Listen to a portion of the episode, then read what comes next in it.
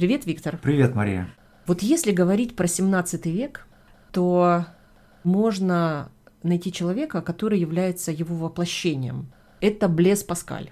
Дело в том, что в 17 веке было много имен философов, ученых, которые были не менее яркие. Но вот именно Блес Паскаль является собой воплощением вопросов, которые стояли в 17 веке перед людьми, и потенциальных решений, которые могли бы ученые, философы предложить.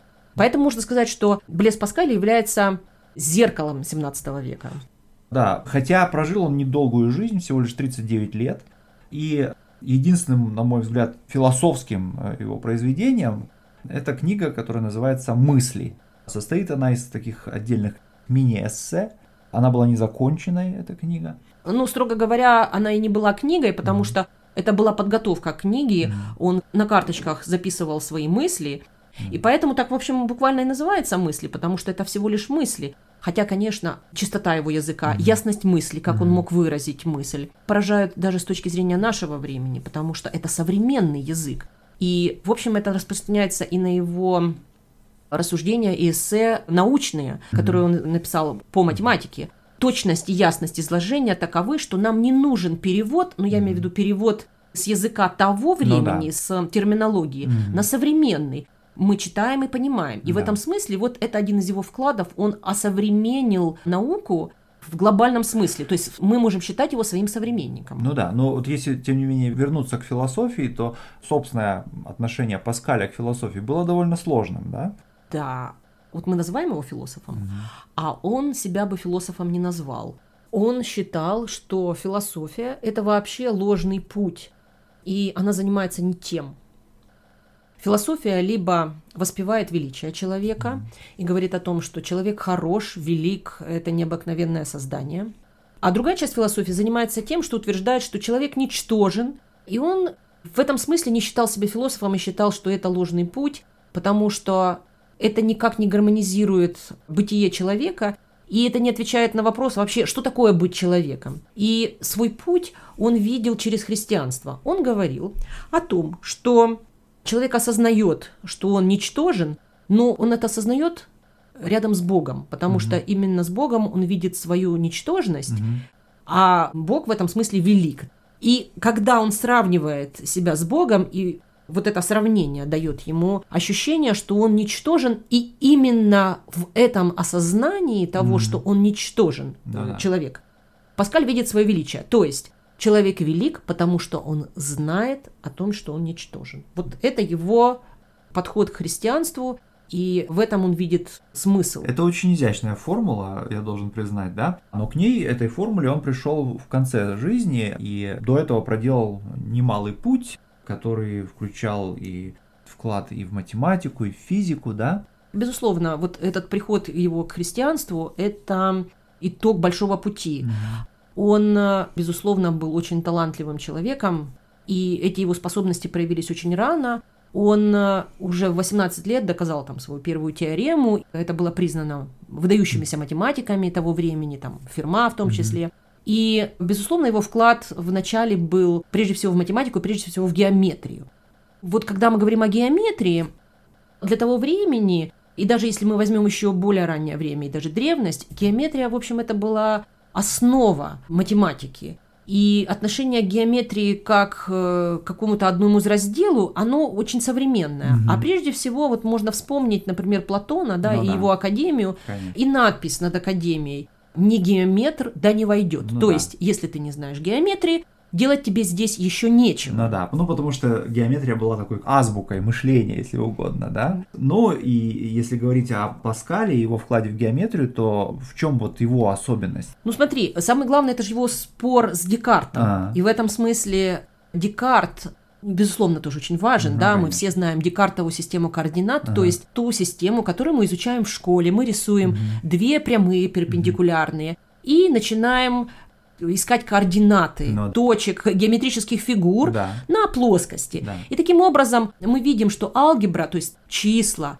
соединены с фигурами, угу. с прямыми, то есть с геометрией. Ну, да? Да. Геометрия здесь в каком-то смысле заложница алгебры, заложница угу. чисел. И, в общем, это продолжение развития геометрии таким образом, каким это развивалось в древности.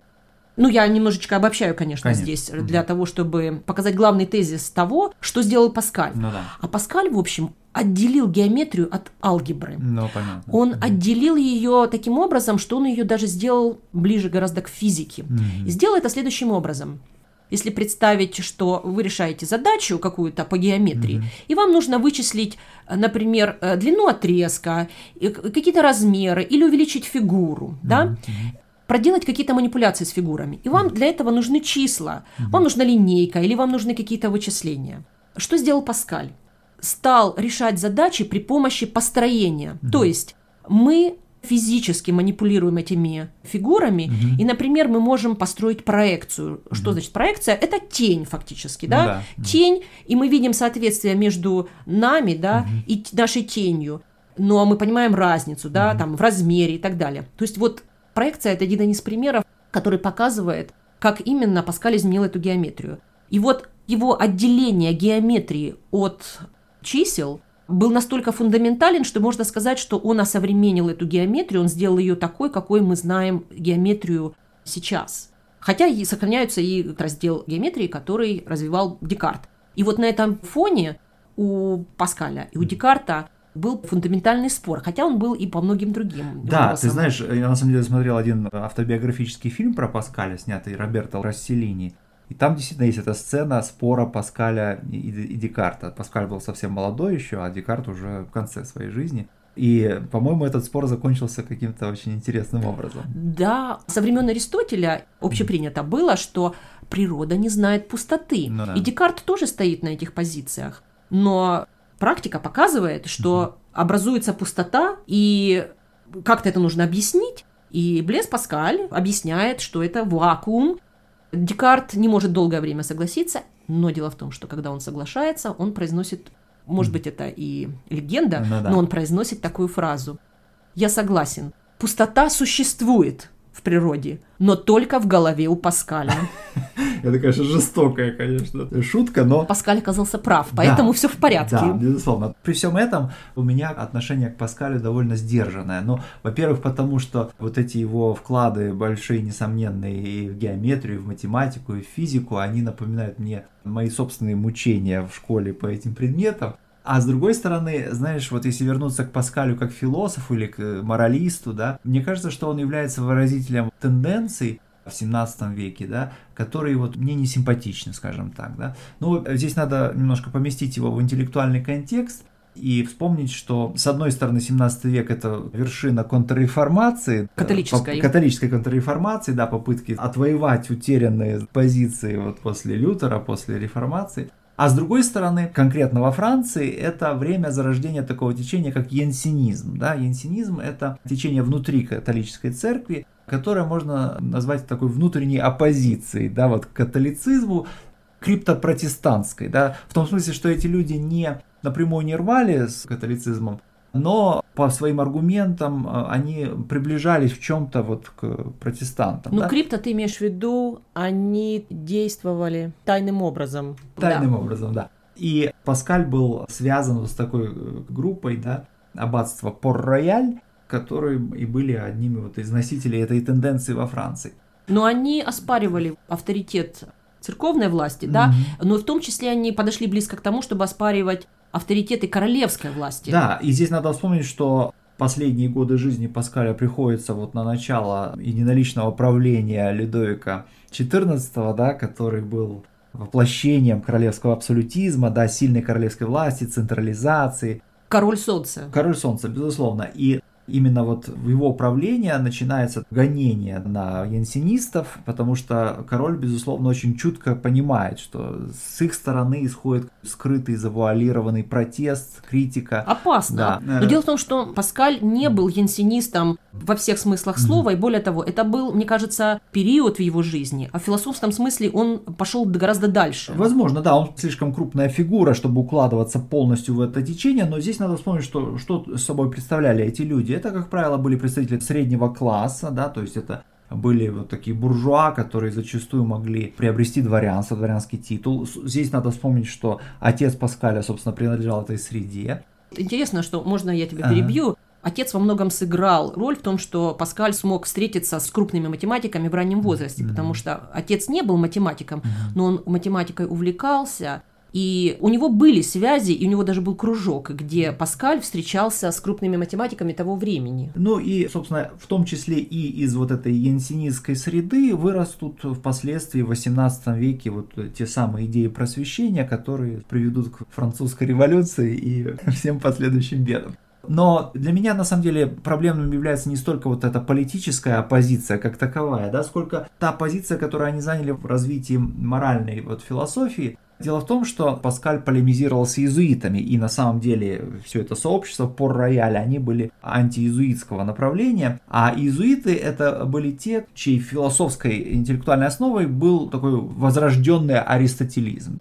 А что такое аристотелизм в философии? То есть Аристотель. Да, да Аристотель и вот вся та линия, да, которая исходит от него, на самом деле она имеет более глубокие корни, чем даже сам Аристотель. Центральной фигурой этой линии в философии является понятие добродетель. Добродетель – это усилие, некое такое упражнение в том, чтобы реализовать потенциал добра, который, согласно Аристотелю, присутствует в человеке и который призван, так сказать, реализовать. То есть изначально человек хорош, да? да? И в нем есть потенциал добра, да. но этот потенциал добра нужно развить до какого-то идеала. Да. И у истоков этой позиции стоял Аристотель, но мы можем дальше впоследствии в истории найти других философов, Безусловно. например, Фома Аквинский, Безусловно. гуманисты. Да. То есть вся вот эта линия, она все равно продолжается. Да, она продолжается вплоть до 17 века, и иезуиты в каком-то смысле являются продолжателями этой линии. Да? И вот, вот этой большой многовековой тенденции противостоит другая тенденция, которую прежде всего можно ассоциировать с фигурой блаженного Августина, и ключевым понятием которого является понятие греха, фатального, фундаментального, первородного греха, который раз и навсегда отмечает человека, человеческую природу, который подчеркивает человеческое ничтожество или ничтожность точнее, да? То есть Аристотель стоит на позициях, что человек хорош, давайте развивать его добродетель, да. то Августин говорит о том, что человек изначально с грехом, да, да. есть изъян, да. есть какая-то ошибка в человеке, Конечно он ничтожен, да? Да, и поэтому все эти усилия, да, все эти добрые дела, все это упражнение в добродетели, в таком классическом греческом смысле этого слова, они на самом деле тщетны. Да?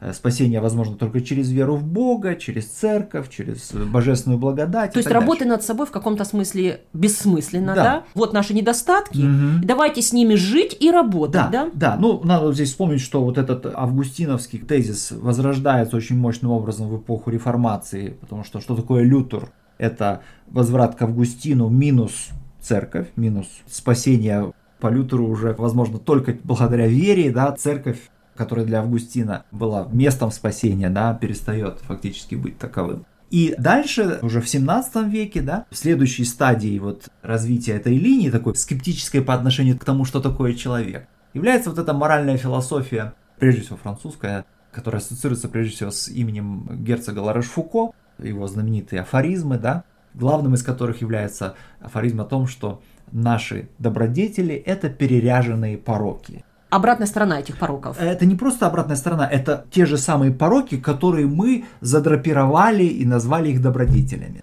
И давайте не заниматься ерундой, давайте признаем, что мы состоим из страстей, и давайте получать удовольствие. Да? Это вот такой главный посыл, который впоследствии в 18 веке очень активным образом развивается ну, практически всеми центральными мыслителями просвещения. Так, хорошо. Теперь, где здесь Паскаль?